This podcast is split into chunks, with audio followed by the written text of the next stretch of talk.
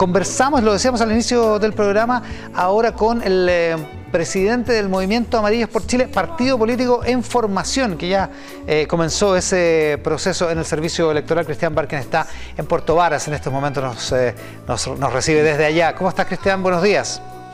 Hola Iván, te mando un saludo fraterno aquí desde este sur.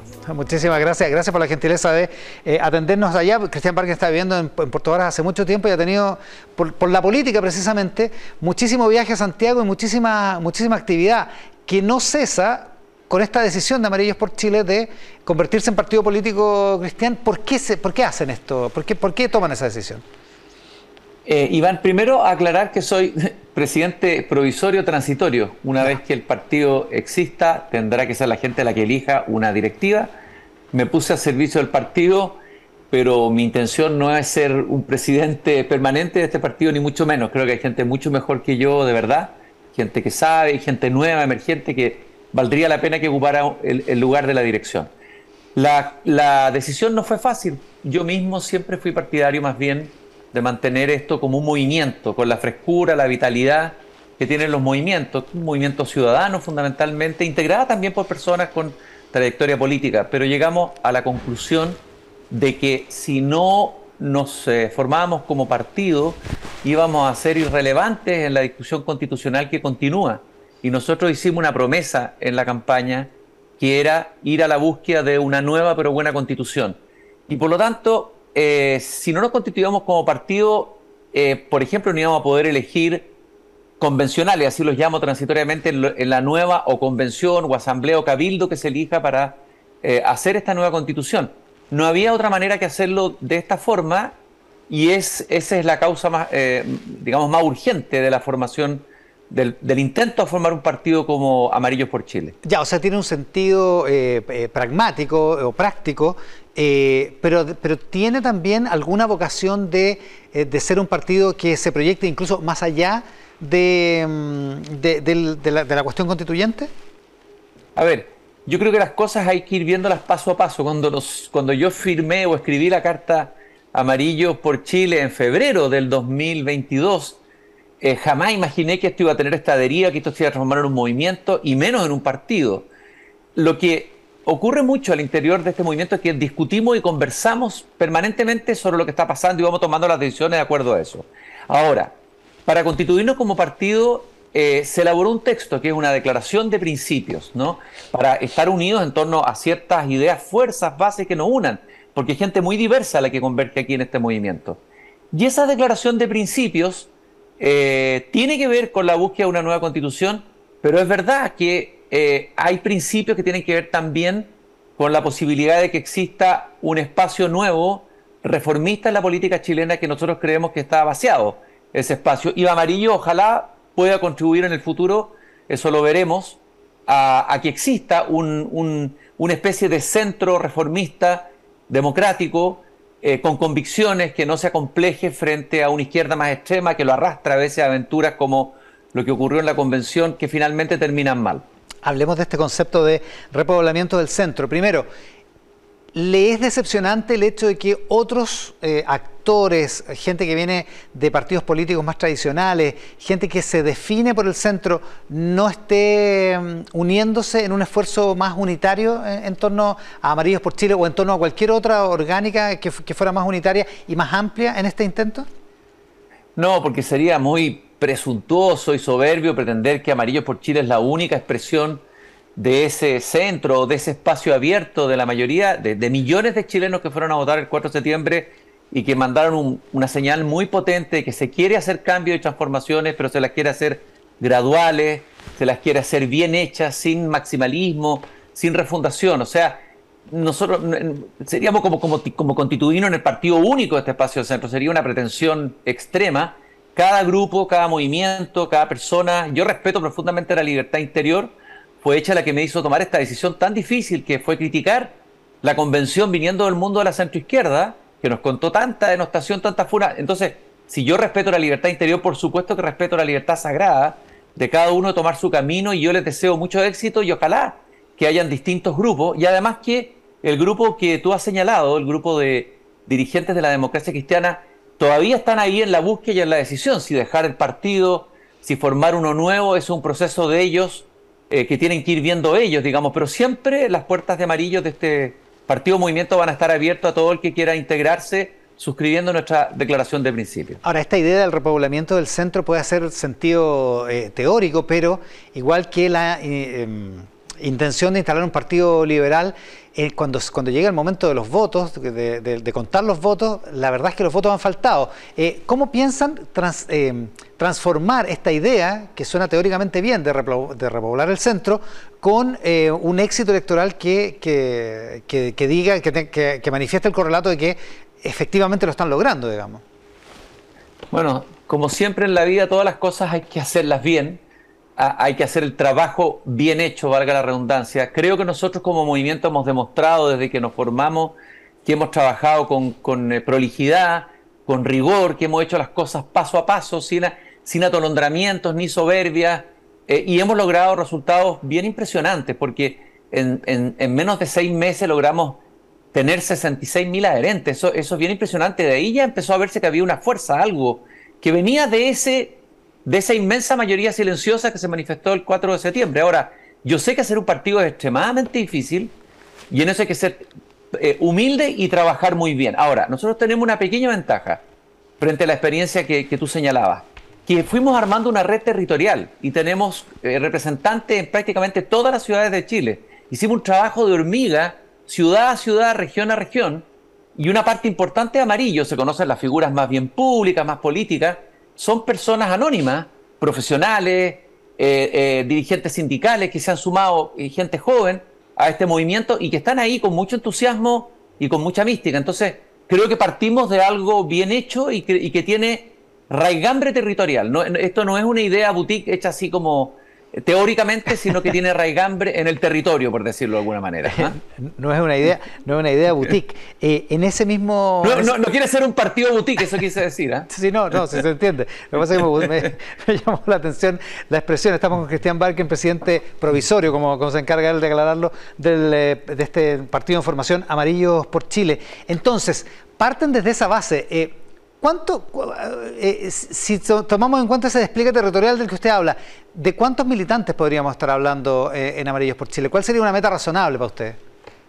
Bueno, yo entiendo que debiéramos alcanzar, porque me equivoco un poco más, no soy muy bueno en las matemáticas, que tenemos que llegar a tener 18 mil adherentes. Nosotros estamos recién en el proceso, ya presentamos la escritura al CERVEL, hay correcciones que el CERVEL te indica y uno tiene que volver a revisar y hacer esas correcciones, y luego se abre el proceso de inscripción, que hoy día es mucho más fácil no solamente, bueno, vamos a ir al territorio, vamos a ir a, encontrarnos con la gente en las plazas, en las ciudades, etcétera, pero también se va a poder hacer a través de un sistema de clave única, que es lo que hizo, por ejemplo, el Partido de la Gente.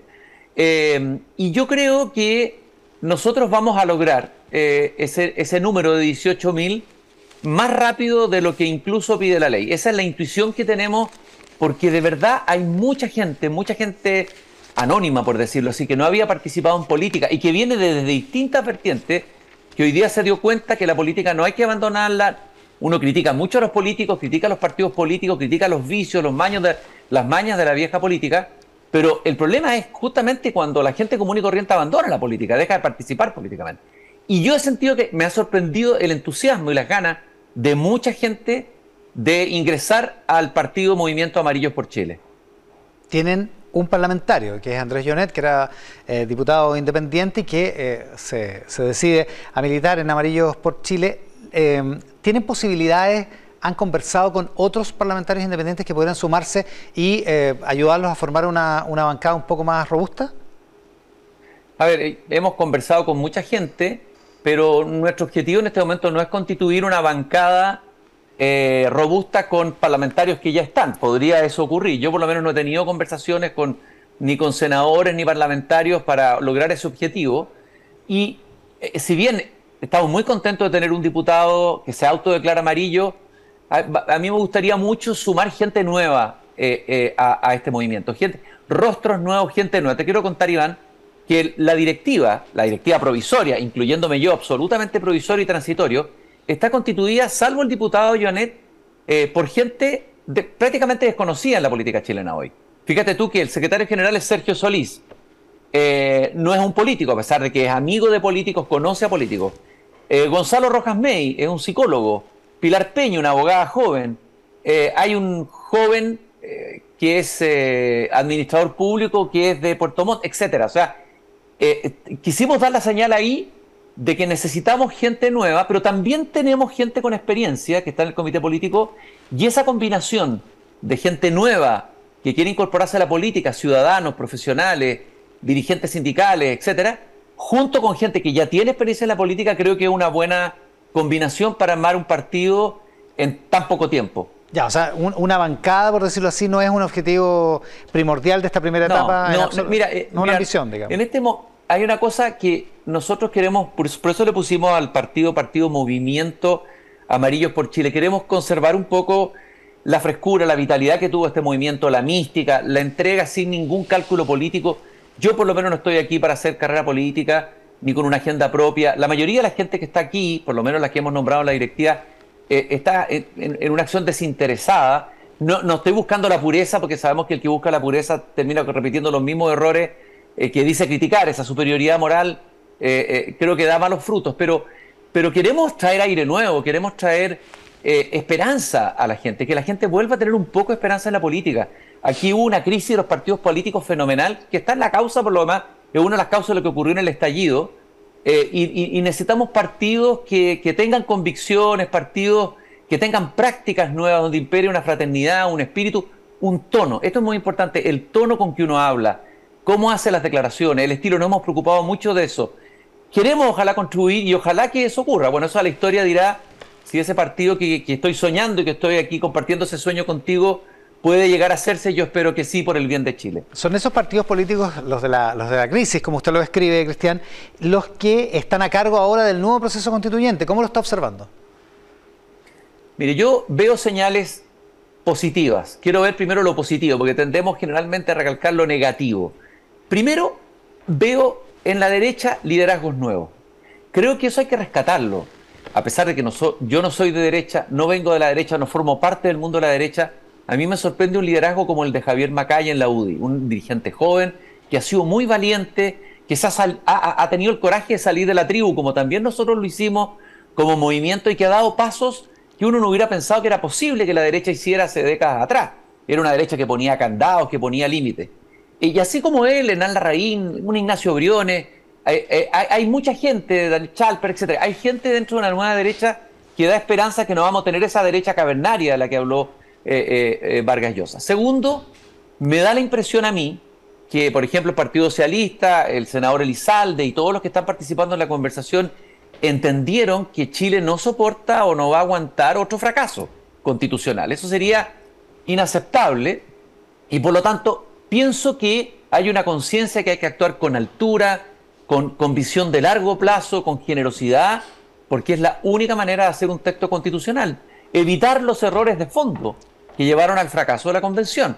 Yo creo que hay un ánimo en ese sentido y yo lo respeto. Ahora, nosotros no hemos participado en esas conversaciones, no conozco los detalles.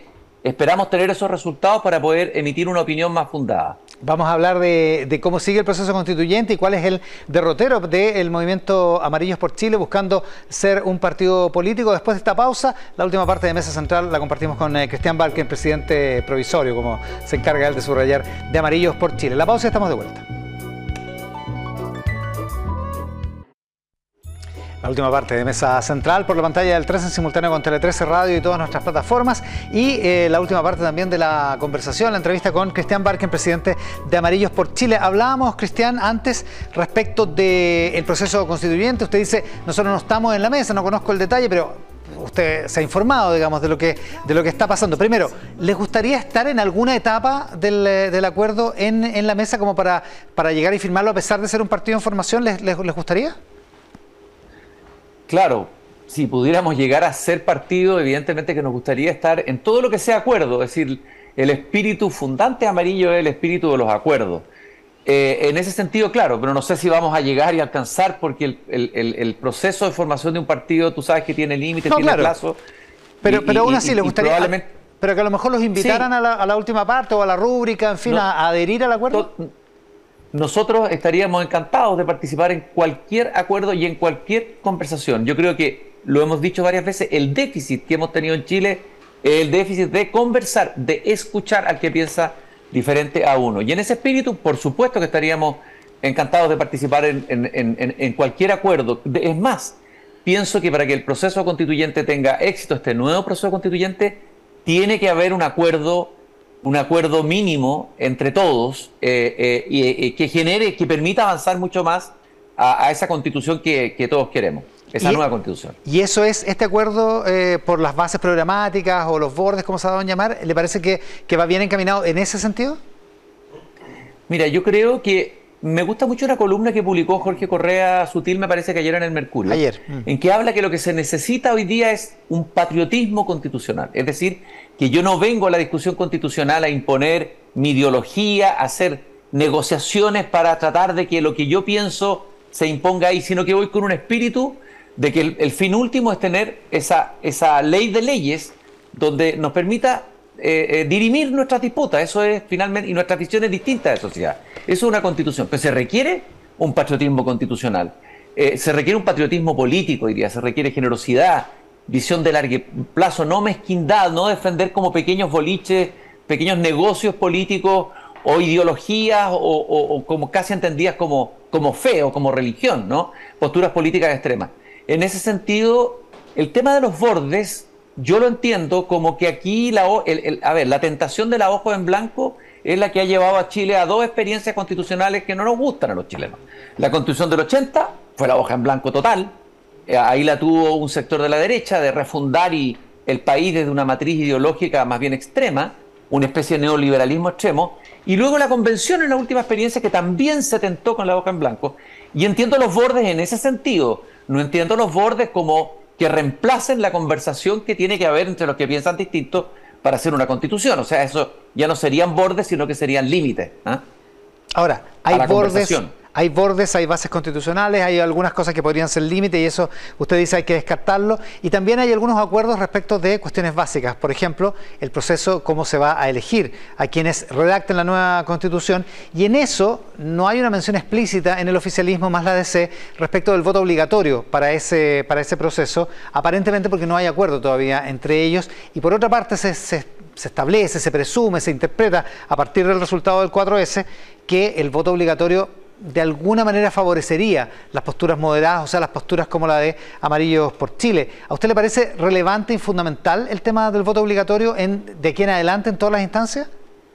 Fundamental. Y siempre me ha parecido como ciudadano y no soy político, yo no entendí nunca por qué se tomó el camino del voto voluntario y no el voto obligatorio. Creo que es un error. Si uno es democrático, profundamente democrático, lo que más quiere es que se exprese la mayor cantidad de gente. ¿Qué pasa cuando la gente deja de ir a votar? ¿Por decepción de la política? Bueno, algunos dirán por flojera, pero yo creo que es más bien decepción de la política. No se levanta y no va a votar. Terminan predominando los extremos, ¿no? Eh, eh, porque hay una masa muy importante de chilenos, que yo creo que la gran mayoría que es una masa de centro, en el sentido centro-derecha, centro-izquierda. Quiere cambios, quiere reformas, pero graduales. Por lo tanto, una democracia donde la gente va a votar, donde toda la gente va a votar, es una democracia mucho más vigorosa.